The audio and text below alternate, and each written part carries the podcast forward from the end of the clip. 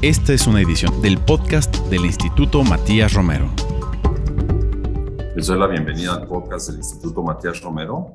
Vamos a dedicar este podcast a comprender el tema de la economía circular y analizar cómo esta puede contribuir en el cumplimiento de algunos de los objetivos de desarrollo sostenible de las Naciones Unidas, esta agenda tan amplia que fue aprobada en 2015 y que tiene realmente un potencial de generar cambio en los entornos en los que se implemente correctamente en todo el mundo. Sobre todo está pensada para los países en desarrollo.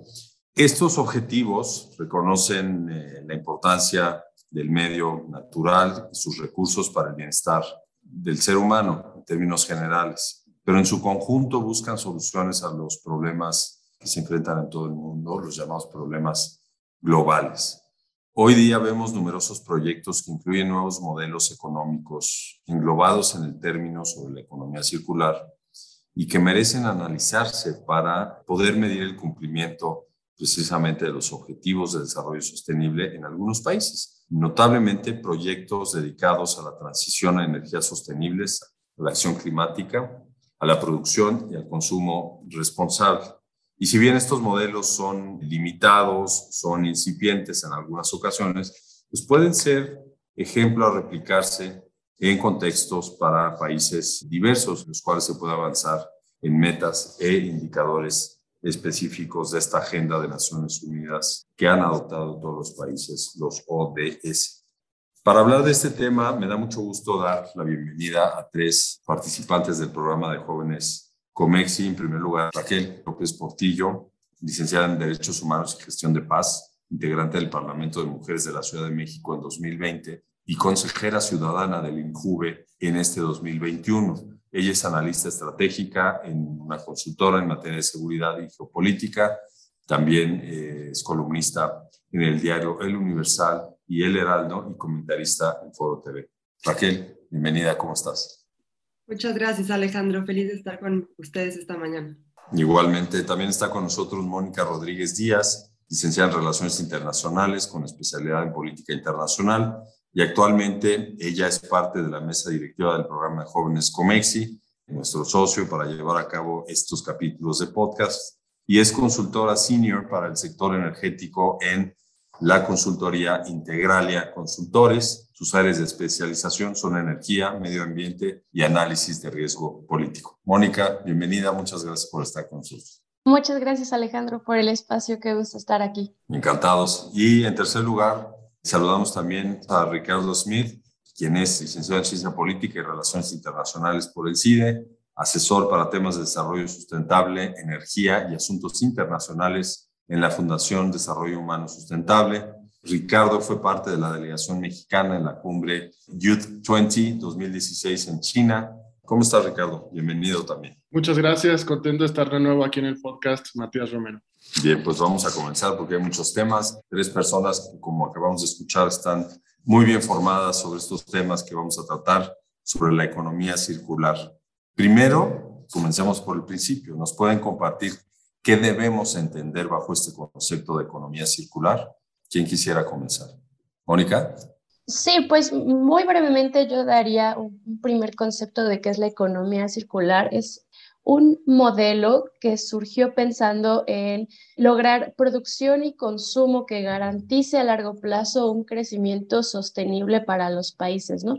Principalmente la economía circular busca promover la optimización de recursos, la reducción en el consumo de materias primas y pues el aprovechamiento de residuos, ya sea reciclándolos o dándoles una nueva vida, es decir, convertirlos e-, en nuevos productos. Entonces, de forma muy general, esto es lo que podemos entender como economía circular. Ricardo, ¿tú querías agregar algo sobre esto? Sí, bueno, eh, yo creo que también una aportación interesante sería pensar la economía circular en contraposición al modelo actual de producción de bienes y servicios y de extracción de recursos naturales. Y es que el modelo actual es lineal y se basa en tomar, en hacer o procesar y en desechar.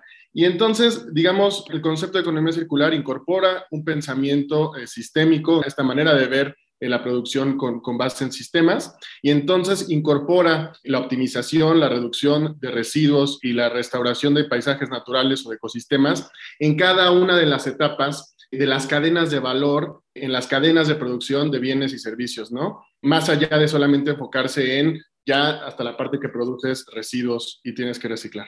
Parece que eh, está muy claro el concepto de economía circular, no seguir un modelo lineal de producción, consumo y desechos, sino darle mucho más vida a todos los bienes que forman parte de, ciertas cadenas de, de, consumo. Pero a ver, esta economía circular, una vez que ya revisamos, digamos, el concepto fundamental, ¿cómo puede beneficiar al medio ambiente y cómo puede beneficiar también al entorno social? Raquel, ¿quisieras compartirnos algo sobre esto? Sí, creo que, que aquí algo interesante es la idea de cómo la economía circular al final es una forma de imitar a la naturaleza, ¿no? Como ya bien decían mis compañeros, dispone de estos materiales y alarga todo el ciclo de vida de los productos. Y esto, por ende, pues va en total contraposición con el sistema de, de consumo y, este modelo extractivista que hemos visto en los últimos años. Entonces, por ende, implica una protección al medio ambiente, tiene un impacto directo en esta lucha contra el cambio climático ya que por estos mismos procesos y por, sus mismos objetivos está reduciendo las emisiones, está minimizando también el consumo de recursos naturales y obviamente disminuye la generación de residuos, ¿no? Creo que esta es la parte más obvia que podemos encontrar de la economía circular, pero también pensándolo más a grandes rasgos, también tiene beneficios enormes para la economía local, es decir, pensar la economía de esta forma fomenta modelos de producción basados en la reutilización de residuos cercanos, también a la materia prima, que incluye un cambio en, los resultados económicos al tiempo que reduce también el uso de los recursos y eh, pues fomenta nuevas dinámicas de empleo, de mucha innovación, ¿no? de ver cómo podemos transformar lo que llevamos haciendo por años y cómo podemos concebir nuevos productos, nuevos pues, mecanismos que puedan fortalecer estos propósitos y que puedan beneficiar a la sociedad en su conjunto, eh, cerrando ciertas brechas sociales también. Gracias. Mencionábamos al principio de este podcast la vinculación de la economía circular con algunos de los objetivos de desarrollo sostenible de Naciones Unidas. Ricardo, ¿cómo conectamos directamente esta propuesta de nueva o reciente forma de llevar a cabo el ciclo de satisfacción de las necesidades del ser humano a través de una sustentabilidad con la agenda de Naciones Unidas? Bueno, eh, en principio creo que eh, los objetivos que más se acercan al concepto de economía circular, eh, pues tienen que ver con la generación de energía más sustentable, más asequible, fiable, sostenible, moderna para todos. Y creo que aquí hay una gran aportación de la economía circular, porque para promover la transición energética en ciertos sectores que son conocidos como sectores difíciles de descarbonizar, sobre todo me refiero a procesos industriales para producir cemento, acero, aluminio, plásticos. Estos procesos, pues primero son altamente intensivos en energía y en energía que proviene de combustibles fósiles. Sin embargo, la economía circular, los modelos circulares, generarían un gran apoyo precisamente para descarbonizarlos, para eliminar o reducir las emisiones. Y de hecho, hay una comisión internacional, la Comisión de Transiciones Energéticas, que dice que de aquí a 2050, para lograr las emisiones netas cero en estos sectores, pues la economía circular podría aportar el 40% de la reducción de la demanda de estos insumos. Así que al menos en estos sectores va a ser crucial tener eh, modelos de economía circular. Por ejemplo, nada más para un ejemplo rápido, eh, por ejemplo, para producir acero y aluminio, es mucho más ecológico y también genera ahorros para las empresas si se utiliza o se reutilizan insumos eh, de aluminio, de acero que ya se habían procesado a ir directamente a los procesos de extracción y de procesamiento primarios, ¿no? Gracias, Ricardo. Bueno, estamos hablando para nuestro auditorio en particular de los Objetivos de Desarrollo Sostenible, el número 7 sobre energía asequible, segura, sostenible y moderna, el 12 sobre la producción y consumo responsable, el 13, que incluye la acción en términos más amplios por el clima, y el 5, que trata sobre la igualdad de género y como veremos, en este caso como en muchos otros campos de la vida, generan desequilibrios en cuanto al género. Quería preguntarte, Mónica, lo siguiente. Mencionamos que la economía circular puede ser útil o muy benéfica para el entorno social, pero ¿cómo llevamos a las distintas comunidades los países? Pensemos en México, un país, una federación con estados, municipios, cómo llevamos a toda esta gente una propuesta de economía circular en los distintos ámbitos en los que se lleva a cabo la producción y el consumo de sus localidades. Claro, pues el tema con la economía circular es que nos ofrece un marco nuevo de soluciones que buscan ser soluciones sistémicas para el desarrollo económico, es decir, busca este equilibrio entre el desarrollo sostenible, pero además el, llamémosle el desarrollo o el progreso económico, ¿no? Entonces, aborda de forma más profunda, pues, los retos mundiales, incluidos tanto el cambio climático, las brechas de género y también los temas de pobreza, ¿no? Entonces, con la economía circular se pueden implementar modelos locales, como lo mencionabas Alejandro, por ejemplo, en temas de conservación de biodiversidad, en temas de reutilización o reducción de residuos y desechos, de contaminación y por lo tanto se puede involucrar a todas estas comunidades, pues podrían ser rurales, por ejemplo, que no necesariamente se encuentran en grandes centros de consumo y de producción. Esto pues aborda dos cosas, aportan directamente a, este objetivo principal, que es la reducción de desechos, y por el otro lado pues también se fomenta la generación de nuevos empleos. La economía circular pues de alguna forma busca revolucionar la forma en la que están diseñados los procesos tanto de producción y consumo. Entonces, pues con estos tres principios grandes de la economía circular se pueden abordar o aplicar tanto a nivel pequeña escala como grande escala, ¿no? Que son la eliminación de residuos y contaminación, el mantener productos y materiales en uso constante, digamos, hasta el, final, que es el último uso que se le pueda dar a estos productos y estirar su, su ciclo de vida y el de regenerar sistemas naturales, que de hecho yo nada más daría un muy pequeño ejemplo. En México ya tenemos un caso muy exitoso de cómo se pueden involucrar estas pequeñas comunidades. Es el caso de la Reserva de la Biosfera de la Sierra Gorda de Querétaro y las comunidades se dedican precisamente a proteger la biodiversidad y el medio ambiente como parte de un modelo de economía circular que ha sido exitoso tanto para generar empleo como para restaurar esta reserva.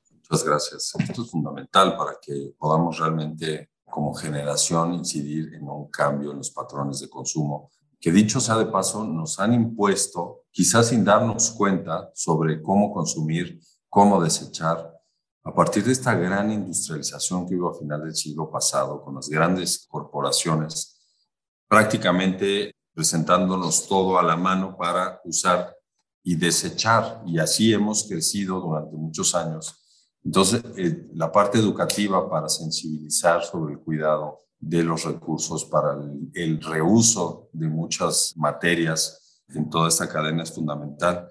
Y pues me viene a la mente cuando escuchaba a Mónica pues, los procesos tradicionales que usan los pueblos originarios en muchas partes del mundo, ¿no? En donde nada se desecha hasta que ya dio tres o cuatro ciclos de vida a las cosas.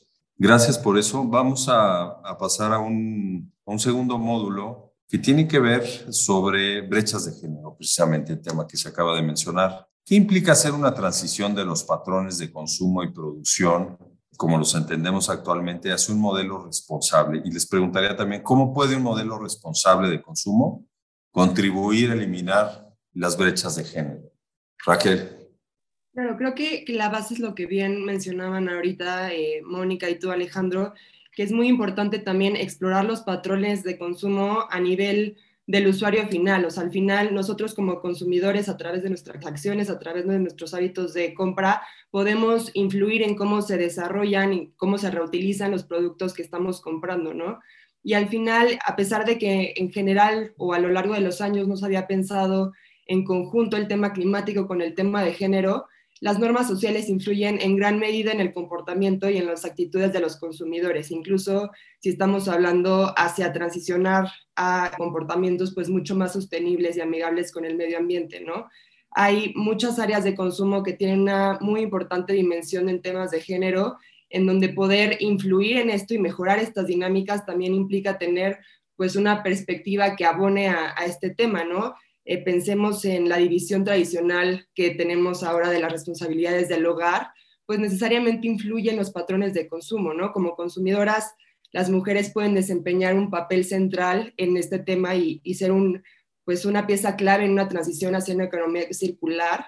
Actualmente se considera que las mujeres toman las decisiones en los que respecta al 70-80% de las compras del hogar y como tal, pues pueden determinar en gran medida un cambio hacia patrones de, consumo más sostenibles y volverse en impulsoras clave del comportamiento ecológico. Y creo que en, esta transición, y, ya que empecemos a hablar más hacia, hacia 2022, creo que sería súper importante poder ir entretejiendo estas claves ¿no? entre los indicadores, entre los ODS, que puedan hacer este clic para poder transicionar a una economía como tal porque en gran medida hasta hoy la economía circular se ha centrado en los aspectos ambientales y comerciales, pero sin duda va a abonar también al tema de empoderamiento económico de las mujeres hacia una transición, pensémoslo por ejemplo en, en empleos verdes, realmente poder contar con infraestructura en donde las mujeres se sientan seguras, en donde haya una corresponsabilidad de cuidados en ciertas comunidades, pues puede abonar también a reducir estas brechas de desigualdad de género. Siempre que tengo oportunidad lo subrayo, la gran herramienta que tenemos a la mano, que es la Agenda 2030, pues, que puede ser muy amplia, pero si se van tomando por partes los objetivos y se trabajan desde la educación, en este caso en la producción, en el consumo, pues generan un impacto necesariamente, pero a veces lo vemos tan amplio, pues esta propuesta de, de desarrollo sostenible que pensamos que no es posible llevarlo a cabo. Claro que es posible y necesitamos el impulso de todos y de todas para poder hacer un cambio realmente. Mónica, ¿algún comentario también sobre esta parte de la eliminación de las brechas de género a través de un modelo responsable de consumo? Para complementar lo que decía Raquel, que me parece ya una visión muy completa de cómo se incluyen los temas de género en estos modelos de desarrollo y producción pues más sostenible, yo resaltaría que la economía circular ya se ha consolidado, de hecho, como un modelo que ha cobrado fuerza y relevancia para contribuir no solo a la sustentabilidad, sino a la equidad social. Principalmente es un modelo que ha funcionado para fomentar el liderazgo de las mujeres y esto se relaciona directamente porque la ONU ya ha considerado sobre esta premisa de que las mujeres son más susceptibles a la pobreza a nivel mundial, pues ha considerado dentro de los objetivos de desarrollo sostenible que deben enfocarse a eliminar tanto las brechas de género como esta pobreza, pues no solo a la economía circular, sino al desarrollo industrial sostenible, al impulso de, de, la economía circular, la equidad de género y por supuesto pues el principal ODS que es la erradicación de la pobreza. Entonces, con estos ODS en mente, se ha promovido no solo un cambio en los modelos de producción y consumo, como ya comentábamos, sino que estamos haciendo una transición hacia esquemas que promueven una mayor representatividad en los ciclos económicos y dinámicas de producción y de consumo más equitativas.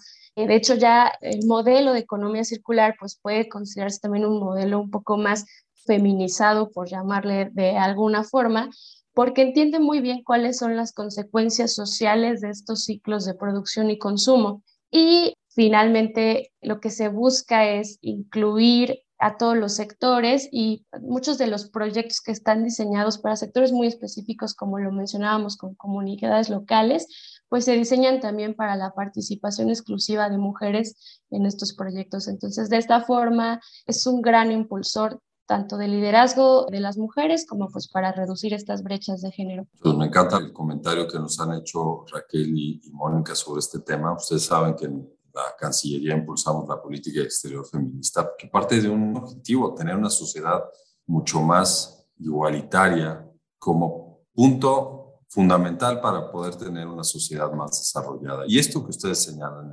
el, dar una mayor participación, el, el hacer realidad la frase del empoderamiento a la mujer en proyectos concretos, en roles específicos y en roles primarios, además, es la clave para que podamos socialmente poder transitar hacia una situación de mejor desarrollo en nuestro país.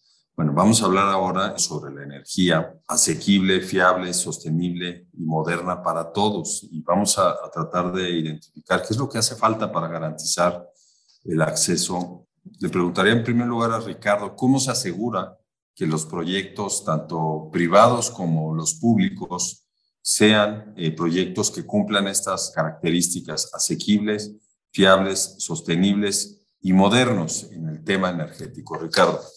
Bueno, pues yo creo que cualquier proyecto estatal o privado que quiera abordar este ODS, eh, pues tiene que considerar sus cuatro aristas, ¿no? El primero es, puede abordar el problema energético desde la parte del acceso a energía, sobre todo el acceso a electricidad, es uno de los grandes eh, objetivos o, métricas que contempla este ODS. Sobre todo el acceso a electricidad por parte de aquellas poblaciones más vulnerables o incluso países en vías de desarrollo que se encuentran más vulnerables frente a los efectos del cambio climático. En segundo lugar, pues otro de los temas que también se pueden abordar y se deben abordar desde los proyectos estatales y privados, pues es descarbonizar las matrices energéticas, que sin duda es la incorporación de fuentes de energía más limpias. Eh, y aquí creo que es muy importante apuntar que hay muchas opciones para descarbonizar las matrices energéticas. Por supuesto, hemos escuchado recientemente mucho sobre las energías solares, eh, la energía eólica. ¿Por qué? Porque ha habido un boom tecnológico enorme durante los últimos 10 años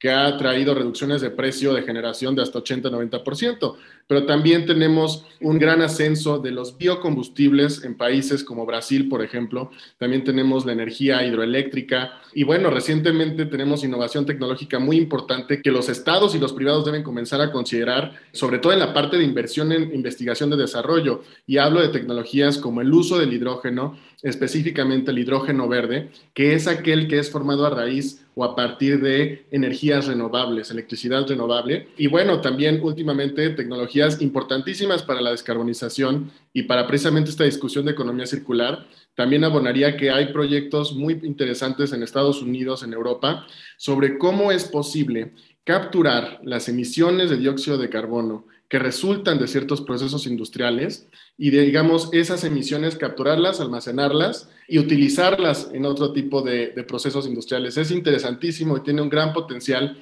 y yo creo que aquí hay mucha oportunidad tanto para estados como para actores privados. Y bueno, finalmente también se habla mucho de eficiencia energética. México es un país que ha tenido grandes políticas públicas en eficiencia energética, que es cómo podemos producir los mismos bienes y servicios pero consumiendo menos energía y menos electricidad. Y finalmente simplemente añadiría que pues eh, uno de los enfoques que más va a tener la agenda energética estos años siguientes pues es el financiamiento, ¿no? El tema de cómo los gobiernos pueden reducir los costos de la inversión para los proyectos y así también atraer capital privado, ¿no? Y verlo desde esta perspectiva de una colaboración entre ambos sectores. Muchas gracias, Ricardo, por identificar con claridad cuáles son, digamos, aquellos proyectos en los que se pueden cumplir estas características. Le preguntaría a Mónica, entonces, con base en ello, ¿cuál es el panorama para la transición energética en el 2022? La verdad es que el panorama para la transición energética tiene ya, digamos, todas las bases puestas, pero es complicado. El tema de la pandemia nos ha hecho ver todo el retraso que todavía tenemos todos los países para lograr una transición energética, pero al mismo tiempo nos ha dejado entender a todos la gran importancia que tiene que eh, pues nos movamos a un modelo mucho más limpio de generación de energía, ¿no? Retomando un poco el tema de la COP26 que acaba de pasar, hubo eh, algunos acuerdos importantes, sin embargo, digamos, en términos de la comunidad internacional, todavía parecen ser insuficientes, ¿no? Vamos por buen camino, pero aún nos falta mucho para poder concretar estos acuerdos que todos los países se comprometan. A mí me parece que de los más importantes fue el acuerdo de reducción de emisiones de metano y los compromisos que se hicieron para transitar hacia vehículos eléctricos. Estos dos me parece que son de dos de los temas clave que hay a nivel mundial para lograr esta transición energética. Uno, pues es que estos modelos de movilidad sean mucho más limpios, esto a través de los autos eléctricos, y no solo eléctricos, sino como lo mencionaba Ricardo, pues también innovar con autos que funcionen a base de hidrógeno verde, ¿no? Y por el tema de la reducción de las emisiones de metano, pues aquí el gran reto es comprometer a las grandes industrias, como también lo mencionó en un inicio Ricardo, por ejemplo, eh, la producción de acero, aluminio, estas grandes industrias que generan muchas emisiones, pues comprometerlas, adoptar esquemas de eficiencia energética que aportan muchísimo a la transición energética, porque pues de hecho lo, más importante no solo es cómo generamos energía más limpia, sino cómo reducimos el consumo de energía al máximo. Y por el otro lado, pues podemos eh, mencionar industrias como la del petróleo y el gas, que hemos visto, por ejemplo, a las grandes petroleras ya comprometerse con objetivos muy claros de reducción de emisiones y transición energética. Entonces, me parece que para 2022 tenemos muy buenas bases para empezar, pero pues los grandes retos es cómo se van a concretar a nivel nacional y a nivel empresas. Todos aquellos que firmaron, pues me parece que también hay que darle un seguimiento muy puntual, pero creo que hay ya unas bases muy buenas para continuar el camino de la transición. Muy importante, este tema llevamos años hablando de él. Y en este caso, pues al tratar de identificar lo que puede venir para el próximo año, es clave que la sociedad, eh, la sociedad civil, las organizaciones no gubernamentales, los parlamentos, el sector privado, pues tengan realmente interés en articular posturas cada uno desde su ámbito de competencia, desde su espacio, para que se lleve a cabo esto, porque los, digamos que los diagnósticos son claros, los compromisos pues, se han manifestado, pero estamos viviendo realmente también un problema o dos problemas, uno es económico y otro es de voluntad política vinculado a lo económico, ¿no? ciertas empresas no quieren dejar de producir y de ganar y hay gobiernos que todavía pues tienen que lidiar con estos grandes sectores en sus países para ir modificando la forma de, la generación de energía. Y muy importante también lo que señala Mónica, y hay que subrayarlo, no solo se trata de hacer una transición a las energías limpias en términos generales, sino de reducir el consumo de energía desde el ámbito individual, familiar, de comunidad, de ciudad y el del país. ¿no? Muchas gracias por ese recordatorio que nos hacen nuevamente en este rubro Ricardo y Mónica. La COP26 está ahí, acaba de llevarse a cabo, entonces pues cada quien saque sus conclusiones, vean lo que se negoció, vean lo que quedó pendiente para dentro de dos años, que es muy, una agenda muy importante. Bueno, pasemos con eh, Raquel y con Ricardo, precisamente sobre lo que se puede esperar en 2022 en cuanto a acciones concretas. ¿En qué deben enfocarse las iniciativas en materia de adaptación, mitigación, alerta temprana y en educación y sensibilización también. Raquel, ¿qué nos compartes sobre esto para el próximo año? Pues creo que, va a ser un gran reto. Ya los países acordaron en la próxima ronda de conversaciones el, el, próximo noviembre del 2022 en Egipto y habrá que ver bien, como mencionaron Mónica y Ricardo, pues qué tan firmes son esos compromisos y cuáles adaptaciones podemos ver, ¿no? En temas más concretos en materia ambiental, ¿no? De mitigación, creo que sin duda, además del tema de neutralidad de, emisiones que ya mencionaban eh, mis compañeros, creo que un tema fundamental va a ser la transición hacia la financiación climática, que es un tema relativamente nuevo, pero sumamente importante. Fue de los más mencionados en Glasgow y, y de hecho, pues se firmó, ¿no? Esta Glasgow Financial Alliance for Net Zero y habla del compromiso que deben de tener también las instituciones financieras para poder acelerar la transición hacia una economía de, pues, emisiones netas cero. Creo que ese va a ser un tema clave y que va muy en relación también con un tema muy que me pareció muy novedoso y que se mencionó bastante en Glasgow también, que es el tema de la pérdida y los daños, ¿no? De, bueno, tú causaste este daño ambiental, te tienes que hacer responsable también económicamente y que realmente en, en, el panorama internacional pues genera bastante miedo, ¿no? Por el tema de las demandas en, en tribunales pero que igual que en el caso de, adaptación del clima, pues creo que en 2022 los países también se van a enfocar en poder crear estos mecanismos para pérdidas y daños que permitan también a países de menores recursos pues acceder a estos activos económicos para recuperarse de, de daños medioambientales catastróficos.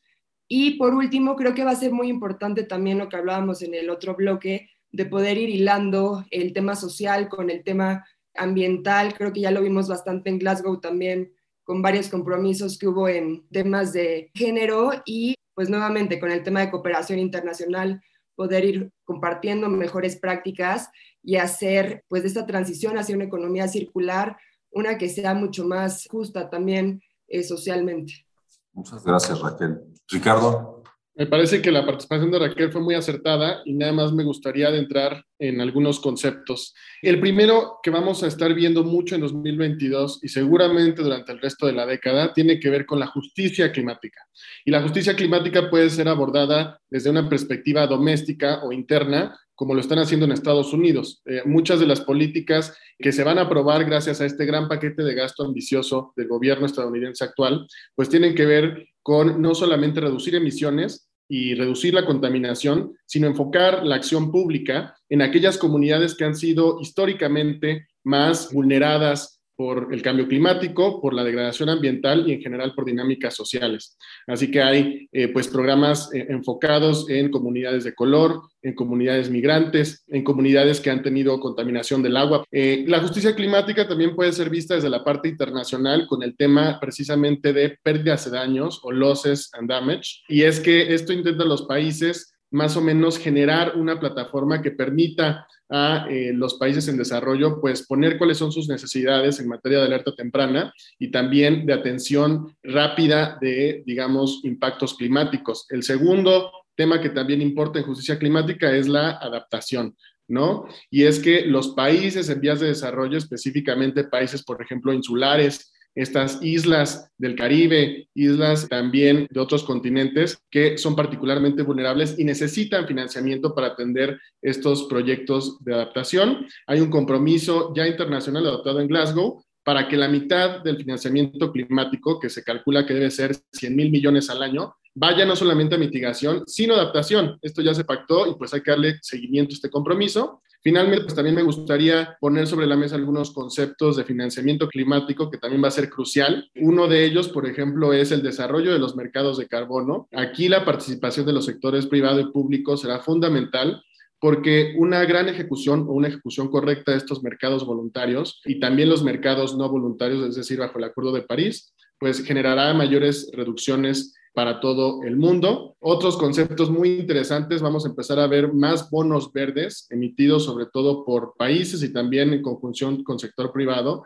para financiar proyectos de reducción de emisiones o de restauración forestal. Y pues finalmente algo muy importante para nuestra región, que es el canje de deuda por acción climática, muy interesante, promovido por países como Argentina, Bolivia, y pues México también está empezando a ver cuál será nuestro interés ahí y cómo podemos promoverlo.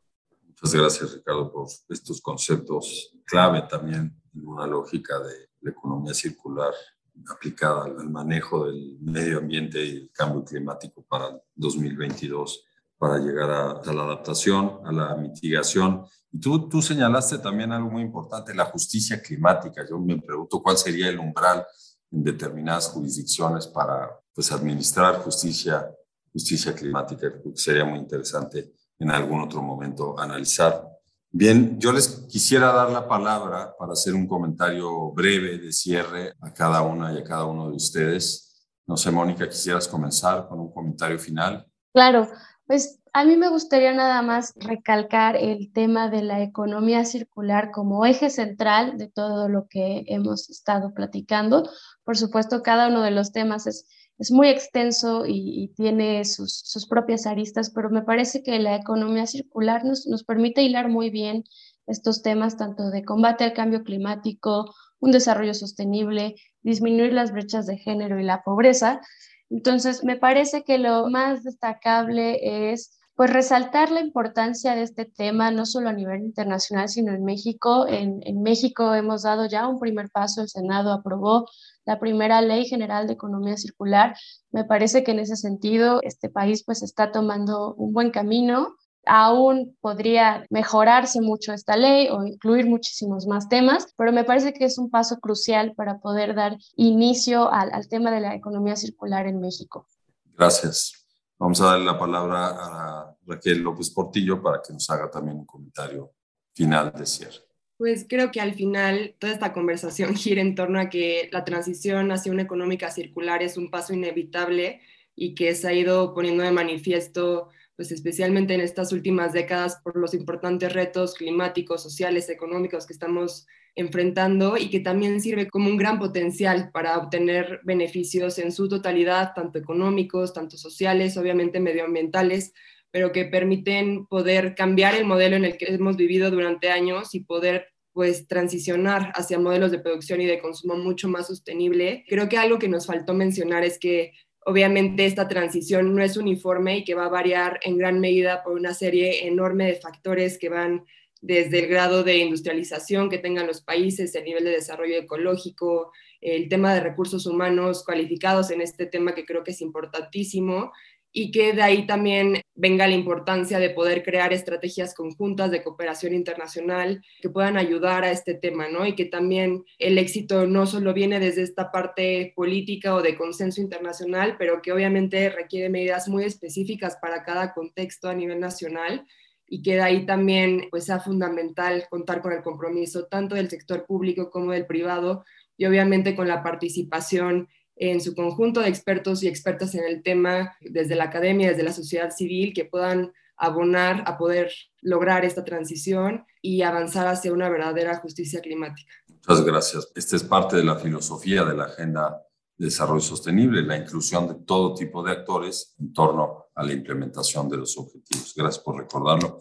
Ricardo Smith, un último comentario, por favor. Muchas gracias. Pues creo que la primera parte o dimensión de mi comentario es que además de la participación necesaria del sector privado, el sector público y también ONGs, pues sí tiene que haber un análisis de cómo la regulación y la política pública modifica los incentivos a fin de hacer mucho más rentable y económicamente factible que haya soluciones de economía circular en cada etapa de la cadena de valor. Si no existen estos incentivos, si no existe este cálculo de política pública, difícilmente podremos transitar de la manera más eficiente posible y por eso necesitamos que el sector privado participe en estas discusiones, esté notificado.